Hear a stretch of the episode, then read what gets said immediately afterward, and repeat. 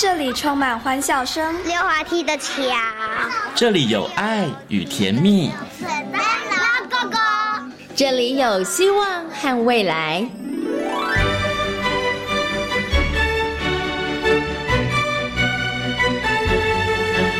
遇见幸福幼儿园，遇见幸福幼，遇见幸福幼，遇见幸福幼儿园。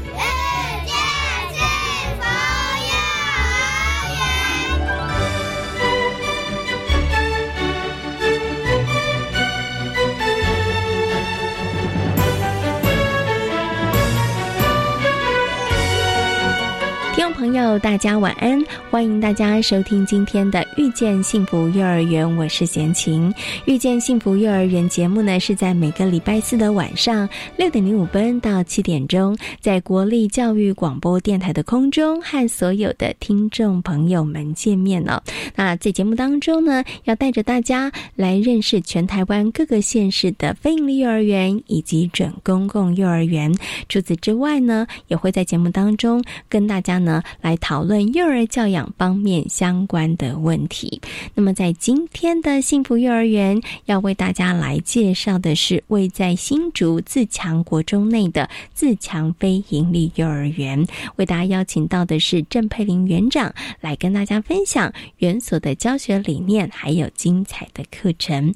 那么，在大手牵小手的单元当中，延续上周的话题。那么，在这个礼拜呢，王慧明老师要继续来跟大家谈谈。谈主题教学哦，提到了主题教学，大家可能会联想到单元教学以及方案教学哦。那这三种教学方式呢，都是以一个单一的主题来作为延伸，增加孩子学习的宽度以及深度哦。不过这三者之间到底有什么不同之处呢？马上进入今天的大手牵小手的单元，邀请实践大学儿童家庭与幼儿发展学系的王慧敏助理。教授来跟大家进行分享和说明。大手牵小手。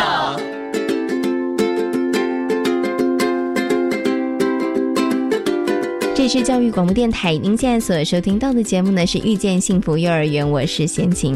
在今天节目当中呢，很高兴的为大家邀请到了实践大学家庭研究与儿童发展学系的助理教授王慧明老师来到节目当中，邀请呢王老师跟大家好好来介绍一下现在在幼儿园里头大家常常会听到的一些教学法。那首先呢，先跟我们的王老师问声好，Hello，老师您好。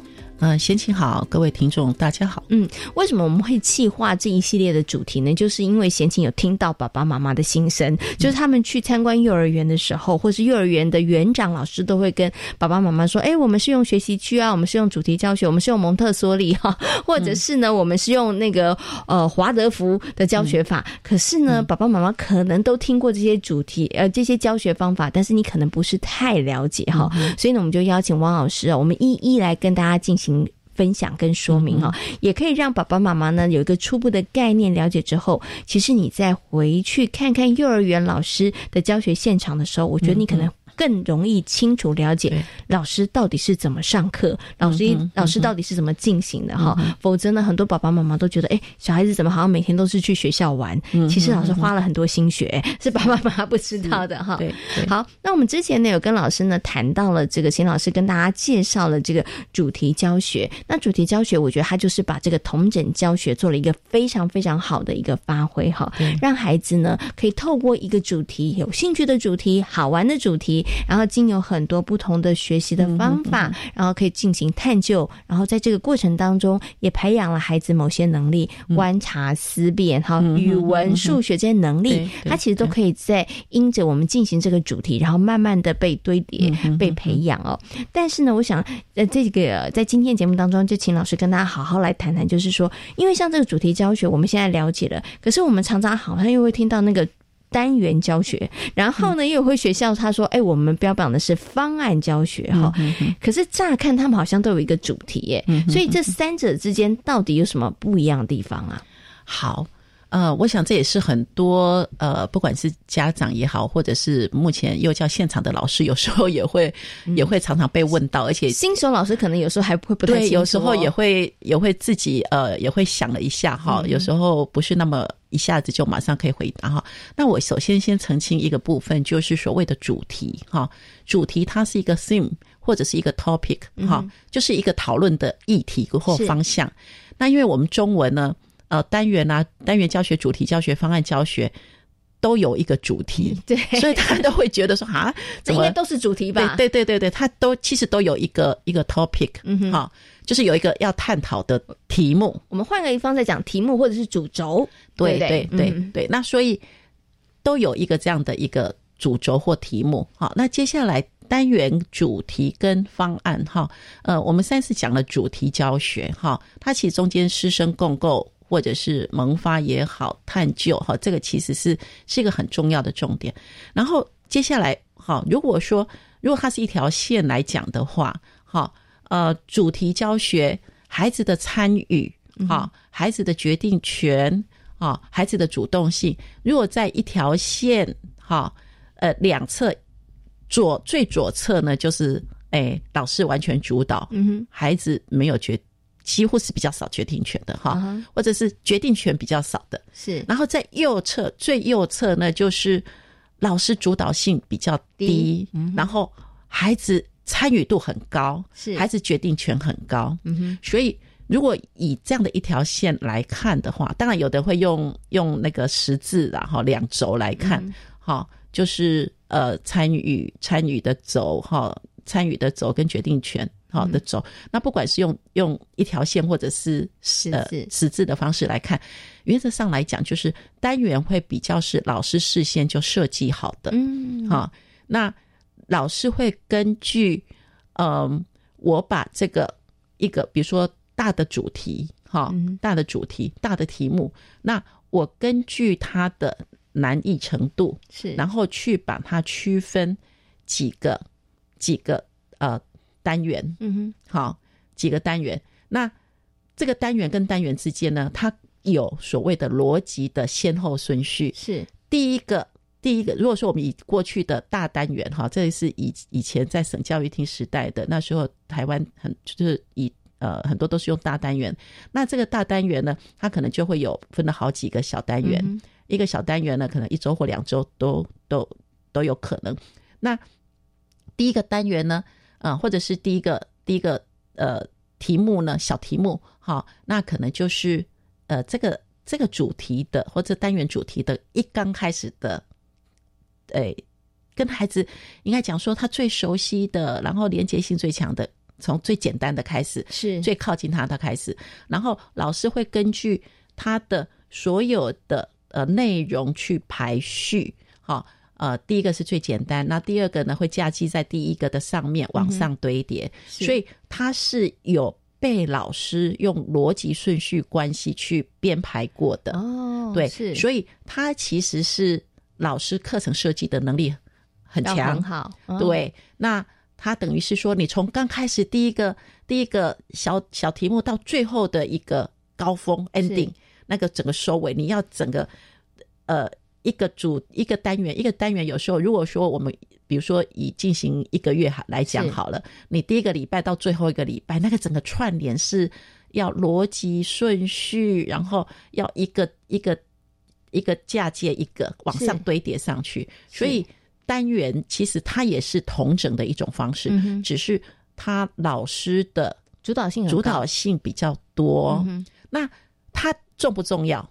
重要。因为其实有时我们在看哈，他可能会呃，比如说在刚开学的时候，哈，那孩子他可能对学校还不是很熟悉，然后在讨论共构的这一块能力还没有被培养出来，所以刚开始的开学的第一个主题。就会很多学校就会用单元主题的方式在做，就是老师先设计好，嗯哼，然后有有有系统的引导孩子去认识什么什么什么什么，哈，对，像是暖身一样，对不对？哎，对，应该也算是啦。就是当孩子能力还没有那么呃，就是可以主动来呃共构的情况之下，就是老师可能会刚开始会。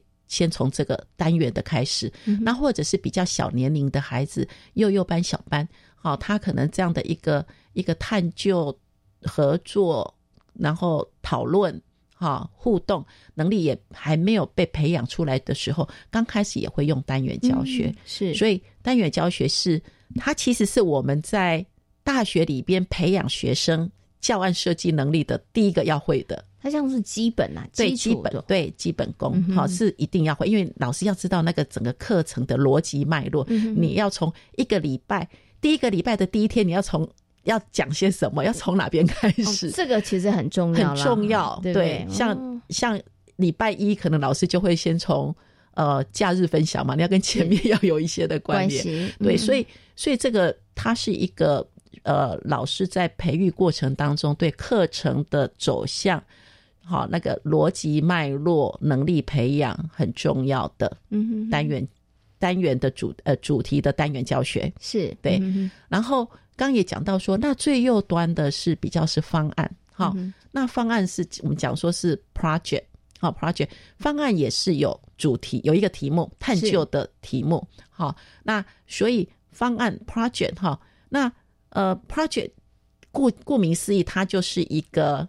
气化嗯的概念，好，那气化的概念，哎，也就是说，它会有整个方案在走的时候，它会有刚开始的起始阶段，然后中间很长的探究阶段，好，然后到最后的结尾高峰。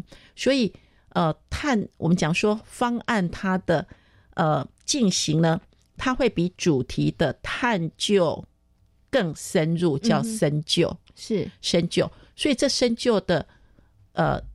怎么去深究呢？从哪里来？很多时候是孩子的发现，嗯，来自孩子的发现。比如说我们刚刚讲的那个，刚刚刚刚土对红土哈，红土。那孩子可能发现到说，哎，老师，那个我红土把它把它呃红土我把它搓一搓，然后晒干了之后，它那个球跟那个。那个沙坑的那个球哈，嗯，沙坑那个球碰一下就整个散了。可是你在红土的那颗球，孩子发现硬邦邦的，是而且掉在地上跟石头一样，不会裂。是哇，他们发现了红土这个特性，然后所以也就因为这样，老师跟着孩子走上了红土的探究之旅，而且这个探究的发现是孩子他。他可能我们刚看讲到说，孩子发现了红土干了之后是硬的，跟石头一样，所以后来他们去发展用红土当弹珠，是 去玩那个诶滚珠的弹珠球的游戏。是那当然，他们也用这个概念去类似做像砖块这样的哈。对，那所以也就说，方案它其实是老师要的能力更高。他要去看到孩子的发现，是因为孩子的发现其实走向深究的一个很重要的一个关键。嗯哼，好，所以呃，我们如果说有时候我们呃以以大学生来讲，他去方案的学校也旷个不萨吧不萨萨，因为他有时候就看到哎孩子的提问，那老师怎么从孩子的提问里边引着孩子往下去，是我们讲说几乎对思考，而且是。类似走向研究的方向去，那走得更深。所以也就是说，呃，通常方案的学校，它可能一个一个题目的方案可能会走很长，甚至有的走一个学期都在走这个题目的方案，就带着孩子很很深啊，比较很深，对，钻得很深，对。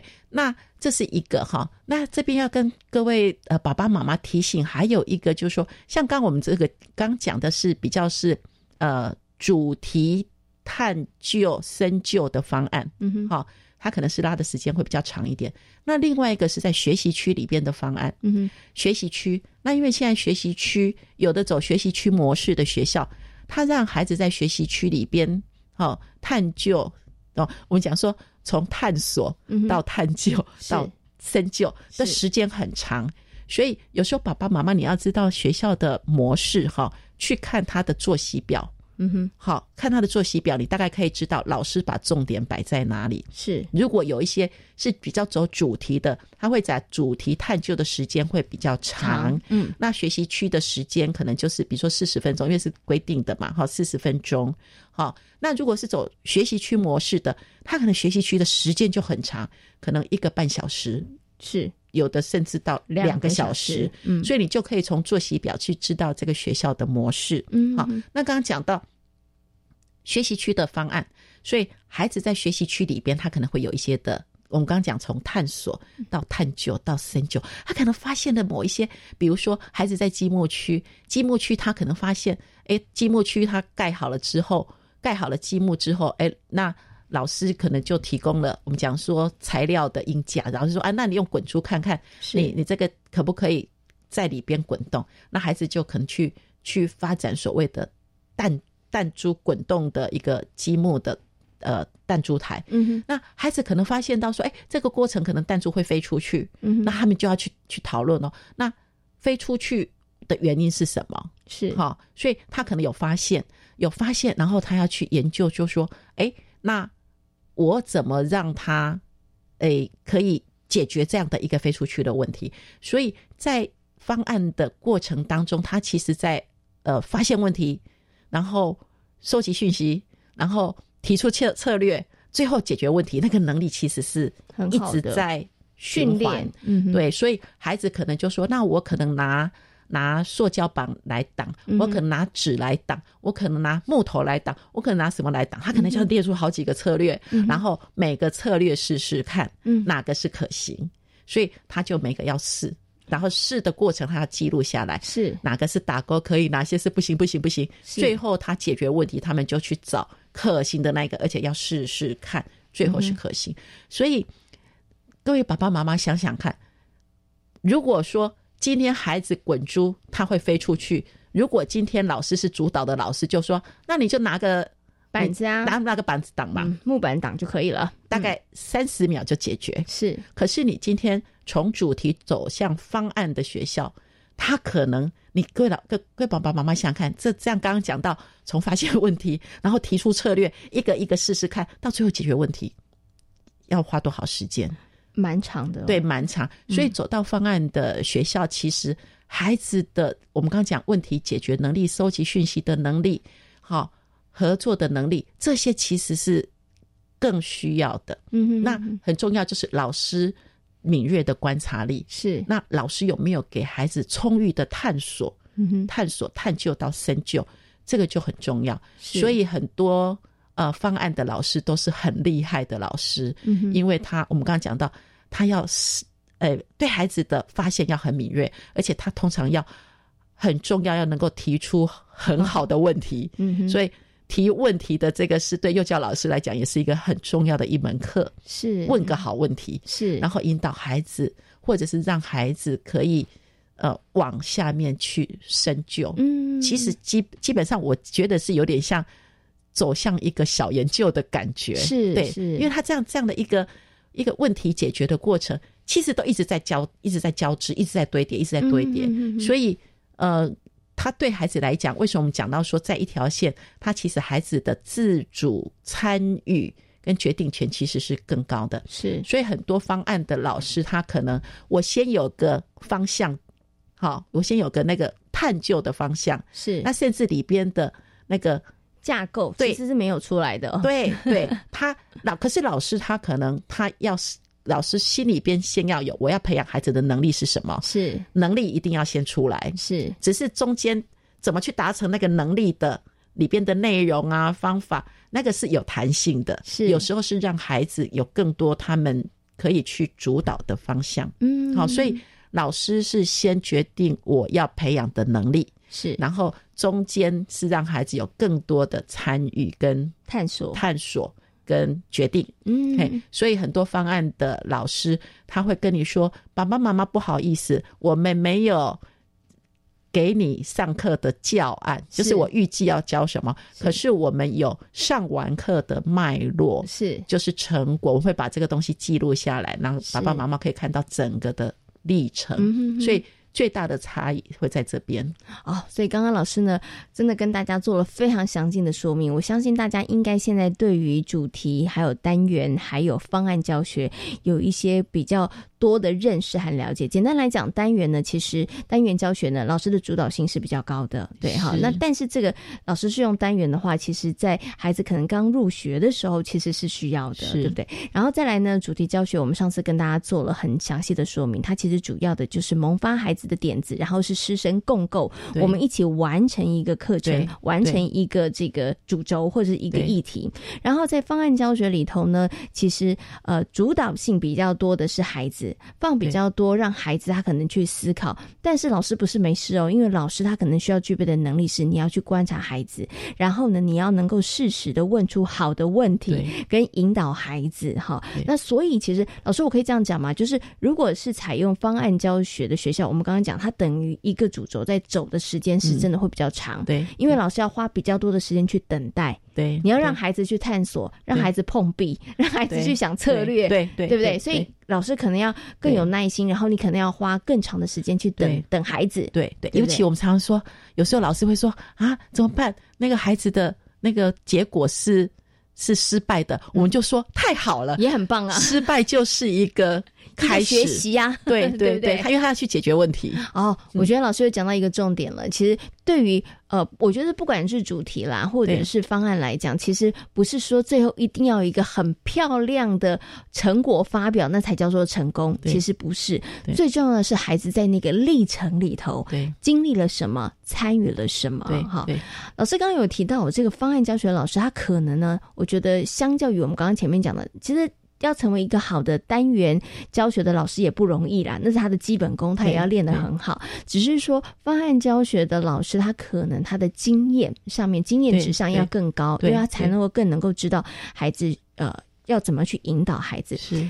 刚刚提到是老师，可是我好奇的是，那学生上会不会有差别？比如说，比如说幼幼班跟小班，他们可能就真的比较没那么适合来进行主题，或者是这个方案教学。可能中大班的小孩子可能比较适合呢。对我，我们现在呃，当然幼幼班孩子有的老师就是也会用主题方式了哈，就是慢慢带，因为因为毕竟呃，如果说有有些学校它本来就是。就是很呃走方案导向的，那也会希望孩子在小年龄的时候，让他们有多一些的能力经验，然后老师跟他讨论。比如说我举幼幼班来讲好了，比如说幼幼班，那比如说我们以擦桌子的这件事情，有可能是老师我就设计好就教小孩擦，可是如果老师我要多给孩子一些的发现，比如说我们就会让小朋友。自己先擦桌子看看，然后请大家来观察哦。你擦的桌子跟他的擦的桌子有什么不一样？是，然后接下来就来讨论哪里不一样，擦法的不一样，抹布的不一样，还是什么不一样？是，那我们可以怎么样来解决这些的问题？所以，呃。幼幼班跟小班，我们刚刚讲的是比较一般来讲，哈，刚开始可能是单元。可是如果说有的老师他就很有那个主题或方案的精神，其实是很棒的，因为他可能会即使孩子的能力还还没有还没有到老师要的这种呃很探究讨论的能力，可是老师会带着孩子往那个方向走，去发现、去讨论，哈，然后诶试着去去解决问题。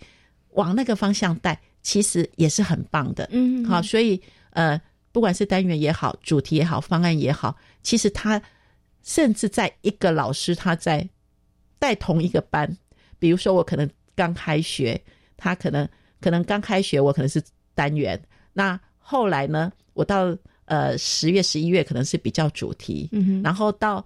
后面大一点，我们就是对孩子的能力被堆叠好了哈，那个能力都很棒了，老师可能就往主题、往方案的方向，让孩子有更多的这样的一个深究的经验。爸爸妈妈可以看哈，就说呃，一个是就是幼儿园他所标榜的是什么，嗯哼，好，那比如说他可能就是全部都是主题，可是他有可能全部都是单元式的主题，是对。那或者是说回到一个单一个老师来看，他可能会。他虽然标榜的是主题的教学，可是他有方案的精神，也有可能他是主题的教学，他可是这个老师他是比较走单元，所以是爸爸妈妈可以先去了解它背后这个单元主题方案的精神。嗯，那你可能在不管是针对幼儿园的教学模式也好，或者是对老师他的教学的走向。你可能会比较更清楚一点，嗯，我相信透过今天王老师的说明之后，爸爸妈妈应该更会看了哈。好，那今天呢也非常谢谢呢实践大学家庭研究与儿童发展学系的助理教授王慧明老师在空中跟大家所做的精彩的分享，谢谢王老师，哎，谢谢贤青，谢谢各位听众。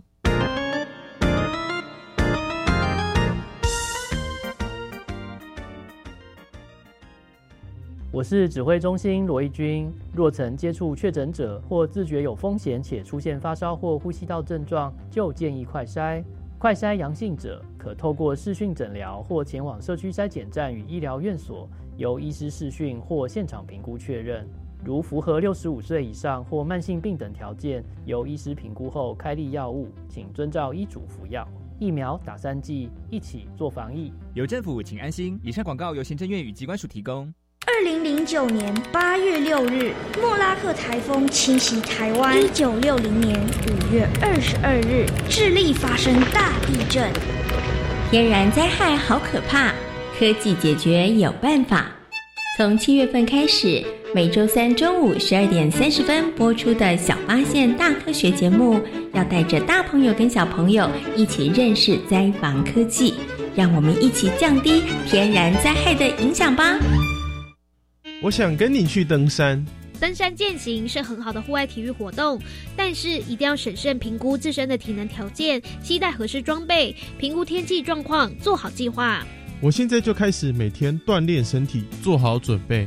很好，安全是每位登山者自己的责任。不管高山或郊山，都应该跟有经验的领队或是聘请专业的向导随行上山，才能快乐出门，平安回家。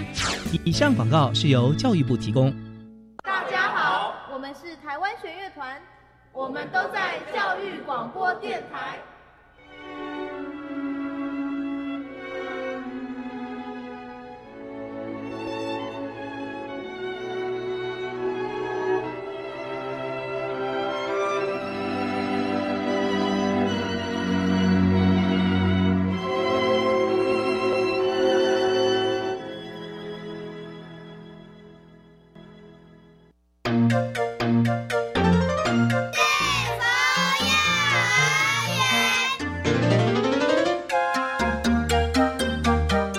是教育广播电台，您现在所收听到的节目呢是《遇见幸福幼儿园》，我是贤琴。接下来呢，在节目当中我们要进行的单元呢是幸福幼儿园。今天的幸福幼儿园要为大家来介绍，在一百零八学年度成立招生，由新竹县益民高级中学承接办理的自强非营利幼儿园。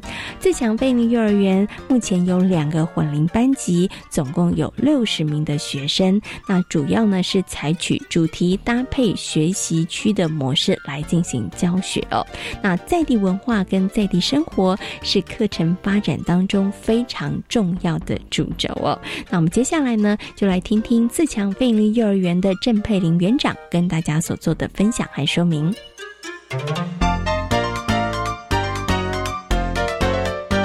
这里是教育广播电台，您现在所收听到的节目呢是遇见幸福幼儿园，我是贤琴。接下来呢，在节目当中我们要进行的单元呢是幸福幼儿园。那么在今天的幸福幼儿园呢，要为大家来介绍的是位在新竹县竹东地区的自强飞鹰幼儿园。那很高兴的在今天节目当中为大家邀请到了自强飞鹰幼儿园的郑佩玲园长来节目当中跟所有听众朋友进行分享。首先呢，先跟我们的郑园长问声好，Hello，园长您好，贤琴，各位听众。大家好，我是郑园长。好，听郑园长的声音，大家就知道郑园长很年轻。没错，他真的很年轻。在访问前，他跟我说，我应该算是我们新竹地区最年轻的园长。真的，他很年轻。不过，不要以为他声音很年轻，他的这个经历很丰富哦。园长其实，在进入飞尼幼儿园之前，你也在公幼。对，也在私幼私幼服务过，对不对？好，哎，先跟大家来分享一下好了。你知道有公幼的这个经历，也有私幼的这个经历，对于你来这个费力幼儿园有什么样子的帮助呢？呃，因为公幼的体系和私幼的体系，他们是完全不一样的体系。那非盈利对我来说的话，又是一个全新的、不同的接触的一个体系。所以我觉得，但是好处是，我觉得非盈利呃公幼的养分和非盈利呃和私幼的养分，他们刚好就是在非盈利里面。是可以完全用得到的地方，是 OK 好。也许像在公幼的可能教学啊，私幼的可能行政管理啊，对家长的应对，这些都是很不一样的。嗯，所以大家就知道我们的郑园长是八般武艺哈，都很 厉害。没有没有，因为前面呢虽然他很年轻，但是他的资历其实还蛮完整的哈。好，那今天呢邀请呢园长来跟大家好好介绍这个自强飞鹰的幼儿园。那刚刚呢贤琴有稍微介绍了，它是位在我们竹东。地区哦，那我想是不是可以先请园长跟大家谈一下啦，介绍一下我们这个自强非营利幼儿园它所在的这个环境，帮大家做更详细的介绍，好不好？OK，我们我们自强非营利它是在竹新竹县的竹东区，那竹东区来说的话，就是坚石五峰下来的。比较靠近市中区市市中心的一个区域，主东的这样子地方。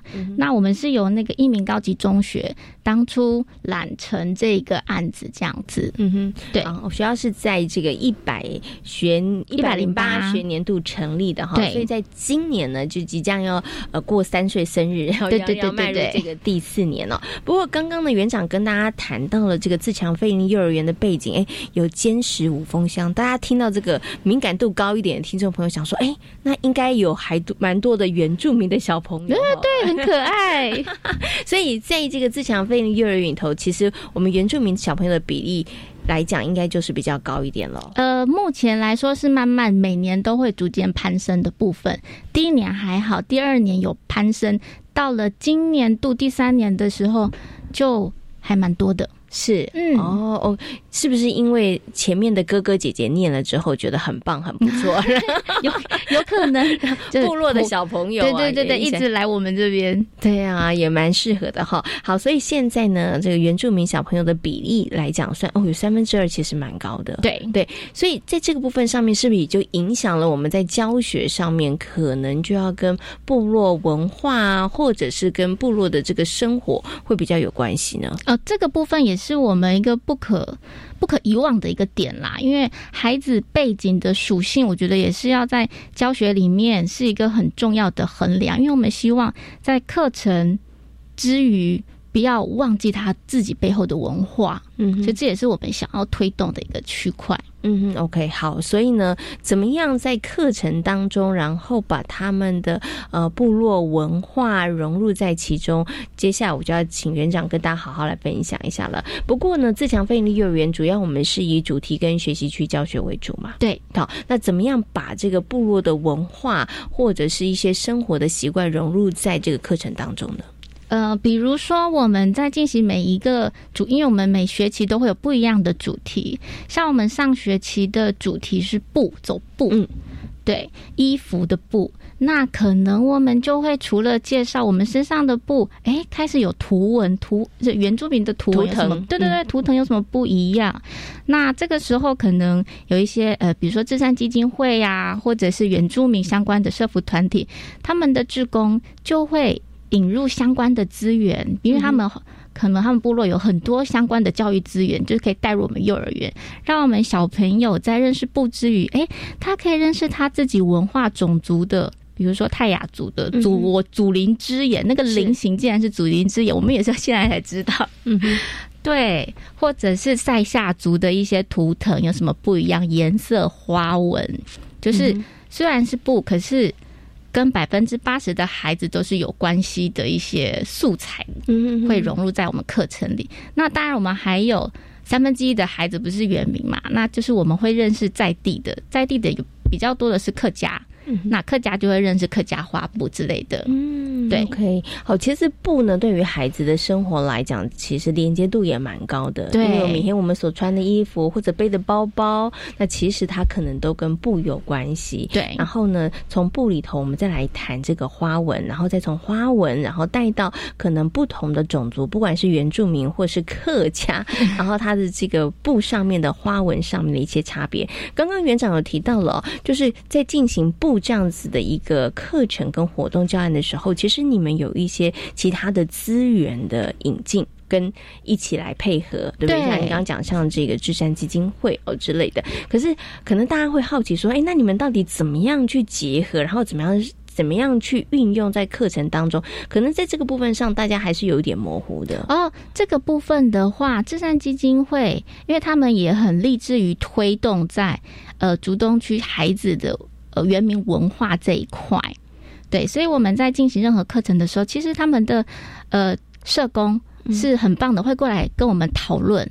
哎，我们这学期的主题走到哪里？然后他有什么原名的素材可以参入吗？嗯，是对，嗯，OK。所以，所以等于是说，你们跟他们的呃。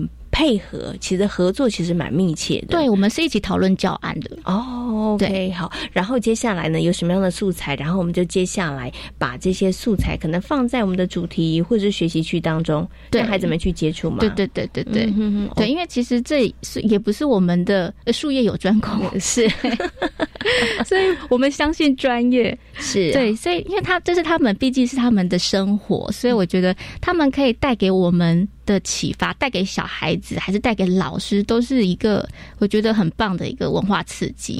那相对的，我我们也是非常乐于去去欣赏、去接受，然后去呃怎么讲，一起玩这个文化这样子。嗯。好，刚园长说到术业有专攻，哈，这也是我接下来问这个园长的问题。因为呢，我们所在的位置，然后我们小朋友组成的这个来源，所以在自强非营利幼儿园，我们的课程里头，其实就跟原民文化有很大关系。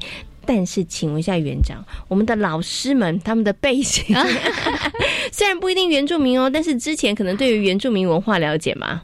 呃，其实真的是不了解。我们的老师大部分都是客家人，对，所以谈客家花布你们比较熟悉，对哈狗哈，比较熟悉，对不对？对对，所以在这个部分上面呢，有其他的资源的益助，其实就变得非常的重要。对对，可是呢，老师们真的很认真哦。老师们不只有这个资源益助哈，他们其实自己也非常努力吧？对，在资源还没有进来之前，其实我们就是很想要推动。呃，文在地文化这一块，但很明显的，这边的在地文化、原民的文化居多，就不是我们的专长。这时候，那我们要硬着头皮走这一块，所以就只能。靠 Google，有时候要讲泰语，哎，不不会，就用 Google 去翻译。是，对，这应该是比较早期的时候。对对对对对，在刚开始一两年的时候。是 OK，那那现在老师们都很会说了吗？还是我们有足语老师进来了呢？呃，我们就是至善他们会有一些，哎，他们的老师几乎都是就是原名的老师，是，所以他们在带活动的时候，都会生活的用语全部都会带到。哦，对，所以我们老师相对的也是学到，在他们身上也是学到了很多，所以他们每次进来的时候都是很欢乐。我们就是感觉我们大家一起到了部落一样，对。虽然在主动，看，所以 幼儿园老师也是教学相长啊。对，老师可能原来对于泰雅族的生活文化或者是泰雅族语，其实真的没有那么了解，但是也就是跟着孩子们一起来学，对对，一起玩这个事情。对我，我觉得能够一起玩，然后。后让孩子们在一个。欢乐的气氛当中，哈，呃，做中学，哈，或者是玩中学，其实我觉得都是非常棒的一件事情，哈。好，所以我们刚刚有提到了这个自强非营利幼儿园，它如何把原住民的部落文化或是传统的文化融入在这个课程当中哦。好，那其实，在我们的课程里头，除了有这个部落的文化、生活的这个习惯之外啊，那我们其实，在呃这个整个课程内容上面，还有什么样子的一个特色呢？因为我看你们有一个。这个小菜园，所以也要带小朋友来栽种植物吗？对对对对对，菜园刚好是在我们园内的部分。那我们园，因为我们是在自强国中里面。自强国中是属于我们的场地主，那场地主当初很棒的是他帮我们建制了一个不大不小、刚刚好的一个菜园。那小朋友可以利用呃下课的时间，就是出去户外玩的时间，他们可以到菜园里面去拔萝卜、去采番茄之类的。嗯，对，都 OK。所以小朋友他们要自己种就是了。哦，他们那一块，对他们可以自己种，他们想种什么都可以种。对，因为都是在我们的那个区域范围里面。是，对，我们的建筑是属于一个回字形的建筑，所以它跑不出去我们的区域。对，都在我们的安全范围。是 OK，好，所以呢，这个种植也是我们的课程当中的一一个部分嘛，一个环节。呃，它属于它不算课程，它是算生活。嗯哼哼，对他们可以自由的进出那一块。是 OK，好。那我们其实，在课程上面还有哪一些这个特色或是特别之处？其实园长可以跟大家来分享的呢。特别之处，应该说我们我们因为是两班六十个孩子而已，所以其实我们的很多的活动其实都是两班在一起的。哎，所以是两班一起互动的。主要是文化活动的话，是对我们每个礼拜四都会有呃。聚会，嗯，所以聚会就在我们的那个小广场，就因为六十个人不多不少，刚刚好挤在那边，刚刚好。那我们就这个时候可能会有安排一些文化活动，像中秋节啊、端午节啊，或者就是原民文化日，我们通通都会在一起。哦，所以它其实就等于是大家一起来进行这个活动，对对，这也是我们觉得小校一个很很棒的一个点。嗯哼，对，就是你。小班、中班、大班，六十个孩子不分你我，大家都玩在一起。对，对他们来讲，其实这也是一个混龄的学习。对，这是一个很棒的哥哥带。弟弟，嗯哼，之类的活动。是 OK 好，所以这个呢也是我们自强费力幼儿园，我觉得一个比较特别的地方啊，因为很多的幼儿园里头，可能他们在办很多活动的时候都是各自的班级对，然后来进行的，但是在自强费力幼儿园里头呢，其实是一些比较特特殊或是大型的活动，那其实就是全员对，就是全员出动，一起来出动了，对。不对？好好，那可是这个大型的活动里头，还是跟呃，可能我们原住民的生活跟文化有一些关系的，对，嗯哼，OK。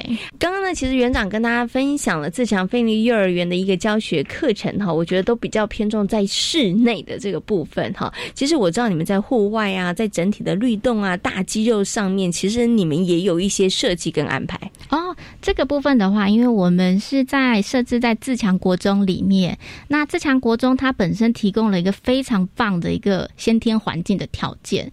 比如说，他们有一个很棒的绿色的大大草皮、大操场，可以供大家去奔跑。但我们的孩子就是会会跟国中生刚好错开，对。然后小孩子的环境，除了我们幼儿园本身的内部环境之外，还有一个大操场。然后，呃，国中端也帮我们设置了一个那个还蛮大的一个户外游戏区。嗯，对。所以我们不只可以在我们自己的框框游戏区里面奔跑。之外，我们还可以去国中的大操场去玩。那下雨天的话，呃，在我们的二楼也有一个文化馆，对，也就是很大的一个体育馆。他们下雨天也可以去在那边，呃，去做一个室内活动的部分。它就是有很大的一个篮球场在那边，所以小孩子不管是下雨天、好天气还是怎么样，他们都有充分的时间可以去做一个呃大肢体的一个运动。这也很符合孩子的天性，是对孩子真的就是喜欢动，而且你真的要让他动。有的时候孩子真的是要动过之后，他才能够静静下来，好好的学习哈。不过自强飞利幼儿园可能真的就是拥有一个好棒的环境，不管是。晴天、雨天，你都有地方可以动，对，就是可以消耗小孩子的体力，这样子 是顺应他们的天性。可是想请问一下园长哦，真的就是让孩子们在这样子的场地，就是随意的这个乱动吗？还是我们的老师，我们其实会设计一些课程，或者是我们会引进一些资源，其实让孩子们真的动。可是看起来好像孩子是哎喜欢这样子动，可是老师们有一些精心设计。我们比如说，哎，今天我们是大肌肉的哪一个区块，然后让孩孩子们可以去做一些练习，或者是让孩子在这个部分上的能力的养成呢？OK，这个部分的话，我们老师每学期都会设计他们的体能菜单。嗯，对，所以比如说我们去户外操场的时候，我们就会踢足球。刚好有一大片草地让他们踢足球，然后操场操场就可以玩大队接力，是对。那如果下雨天的话，就有篮球场，我们有买儿童篮球，让他们在室内做儿童篮球，那他们就会有不同的接触到每一个不同的那个运动项目。嗯。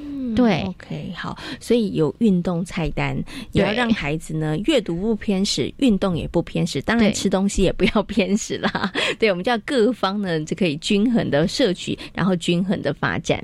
对对对对对，哎，那园长一鸣姐姐是怎么回事啊？哦，一鸣姐姐，因为我们的母机构是一鸣高级中学，那我们一鸣高级中学里面是有幼保科的。园长，这我加问一个，等一下哈。等一下，这我会放在前面。好，好，那自强非营利幼儿园它是由新竹县的一名高级中学来承接办理的哈。对，所以请问一下这个园长啊，就我们母机构的部分上面，是不是也提供了一些协助，让我们在整个可能小朋友的课程上面啦，或是活动的上面，它其实可以更加的丰富。对，我们的一名高级中学里面本身就有设计幼保科，那幼保科的。姐姐们呢，呃，就会固定的来我们幼儿园做一些肢体律动，或者是故事展演之类的，让我们的一名姐姐是我们幼儿园的例行性的一个。就是像东森幼幼台的姐姐一样，对，定期的出场。那其实这也是产学合作的一个很棒的一个环节啦。嗯，对，没错，可以让这些呢幼保科的同学们，对，他们其实可以有另外一种实习的机会，对不对？也是很棒。然后对于幼儿园来讲，其实我们拥有一个很丰富的资源，可以让小朋友哇，可以看到漂亮的姐姐来带动唱或者说故事，我觉得也是很幸福的一件事情啊。我们小孩都很期待。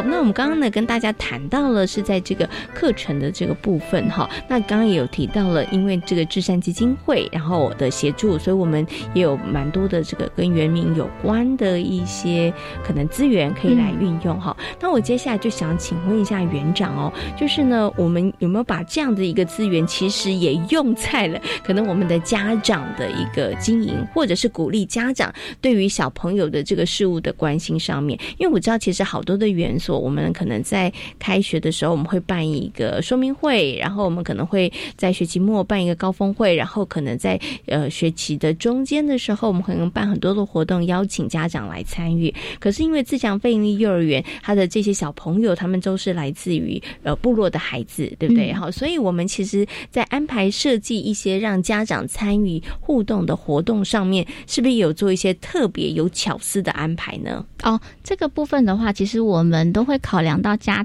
呃家长的生呃小孩子的生活背景的部分。那有发现我们的孩子都非常的可爱，家长也超活泼的。对，所以我们每次都要唱一首歌。我听说有我们家长在的地方就有欢笑声。对呀，因为对他们来讲，其实就是一种我觉得。我们原住民朋友真的很乐天，真的很可爱，对对对，然后也很乐观呐。对，所以我们办的活动的部分，当然是也趋向，就是不是死板板的坐在那边的亲子讲座，嗯，可能还会再搭配一些诶话剧啊，他们会演一些家庭话剧。那正好记得上次是是谁来演啊？呃，原住民社工团体哦。对，他们是家长自己组成的一个社工，然后这个社工也想要导入一些家庭的教养议题，那他们就会自己去演戏，演给其他的人看。我觉得哇。我们自己在旁边看都觉得好好笑，就很可爱，符很符合他们的家庭的现况啊。对，也更有共鸣。对，会比一般的教授啊还要来的有趣生动。是，对。哎，听起来这样子，你们的那个家长聚会的时候，应该就是欢笑声不断。对，有他们在，真的就是很欢乐，而且其实很有创意耶。就像刚刚讲，因为我们刚刚讲，他可能演的是一个跟家庭相关的一个戏剧，对对，好，可能包含了亲子教养的部分。可是他用戏剧来呈现的时候，我觉得可以更动人呢，而且更有感。对。我家就是这样，很有共鸣，很有共鸣，所以那个家长的参与度应该就会提高很多。对，家长参与度会会会比一般的坐在那边的亲子讲座都还要来得好。对，因为家长就会觉得很好玩，对啊，就连我们自己都很想要在那边听。哇，这个可能因为刚好这个自强飞行幼儿他所处的位置啊，又拥有这样的资源，对，所以他们可能在办家长会跟其他的园所办就不太一样了。呃，刚好有这个很棒的资源在哈。对，那我们刚刚讲的，除了这个跟家长可能我们办一些呃聚会啊，或是讲座的形式上面之外，其实跟家长的互动上面，因为我知道有些园所他们可能会有联络部啊，对，啊，或者是说他可能会有一些学习单哈，然后希望借由这样的方式，让园所跟家庭之间，它其实有一个联系。那在自强飞行幼儿园，我们是怎么做的呢？基本上我们有很多不一样的方法，因为我觉得每个家庭他有可能他工作环境的关系，或者是他是隔代教养，那我们所有方法都会用得到。嗯哼，对，如所以像我们有亲子桥，然后我们的老师也会固定电话访问。嗯，对，然后。没有娃娃车，所以都要亲自来接送。在接送的时候，我们的老师他就会站在外面跟家长聊：哎，孩子今天在家发生的状况，明天要注意什么事情？嗯，对。那这个在语言上，就是在沟通上，这也是直接面对面的亲子桥了。是，对。你们很厉害，多管齐下，对，就是全部都用到了，没有一个管道漏接。对，还有呃，还有那个赖，就是赖也电子讯息也发了，是对，我们就是什么方法都用尽了，随便你要看哪一条都可以。就是全方位哦，对，让你没得躲。就是，其实最主要的目的也是倒不是要去轰炸爸爸妈妈，因为其实真的就希望好多管道，因为爸爸妈妈可能大家的工作啊、生活啊，有的时候我觉得每一个人可以接收到的，有人习惯看 line，有的人喜欢面对面的接触，有的人可能喜欢看这个纸本的讯息。对对，那其实我们就是希望都不要漏接，都可以让爸爸妈妈可以了解孩子们。在学校里面，他们学习的一个状况啦。是，嗯哼，OK，好。那我想呢，最后要请这个园长跟大家来分享，就是自强飞利幼儿园。那我们在一百零八学年度成立哈，那即将要满三年了。那园长呢，也是从创园之初就一直到现在哈，对草创开始，走过那个非常非常辛苦的那个时期哈，软硬体啊都在建制的那个时期哈。那经过这些时间，您觉得接下来啦？在不管是课程上面，或是硬体上面，我们还有哪一些其实希望来精进的呢？基本上，我会觉得我们的东西都是陆陆续续的到位。虽然我们的学校才三年，不像十几年的学校有资源很丰富，那这也是我们想要一步一步慢慢累积的部分。对，除了软一体的部分的话，那在课程上精进的话，比如说像学习区啊里面的东西，我们也想慢慢的越来越多，越来越多，越来越多，对，更贴近孩子的生活，让我们的课程除了搭配在地文化之外，可以更加的稳固，嗯，这样子，然后去。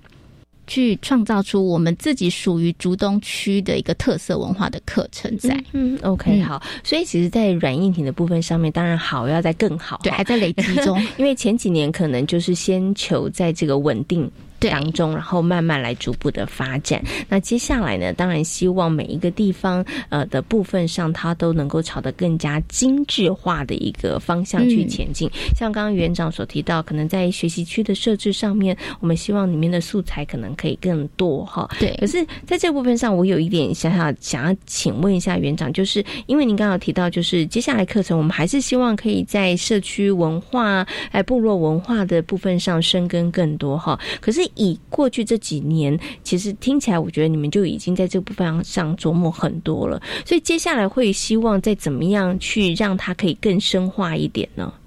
呃，基本上我觉得我们的老师自己要精进，嗯哼，对，也不能一直靠外面，也不能靠 Google，是，对，还有一个就是态度的养成，对，因为我觉得多元文化多呃不同的文化，其实我们是要彼此去学会尊重的。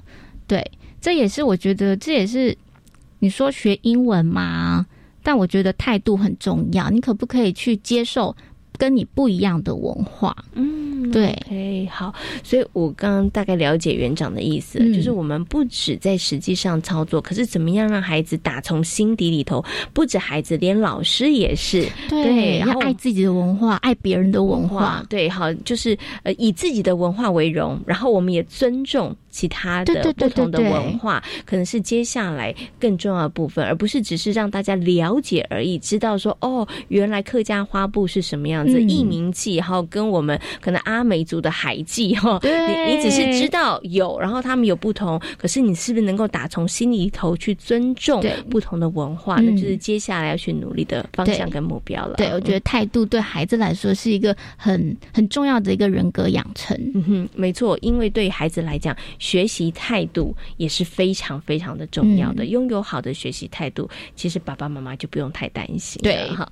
好，那今天呢，也非常谢谢自强飞利幼儿园的郑佩玲园长在空中跟所有的听众朋友所做的分享，谢谢园长，谢谢贤琴，谢谢大家。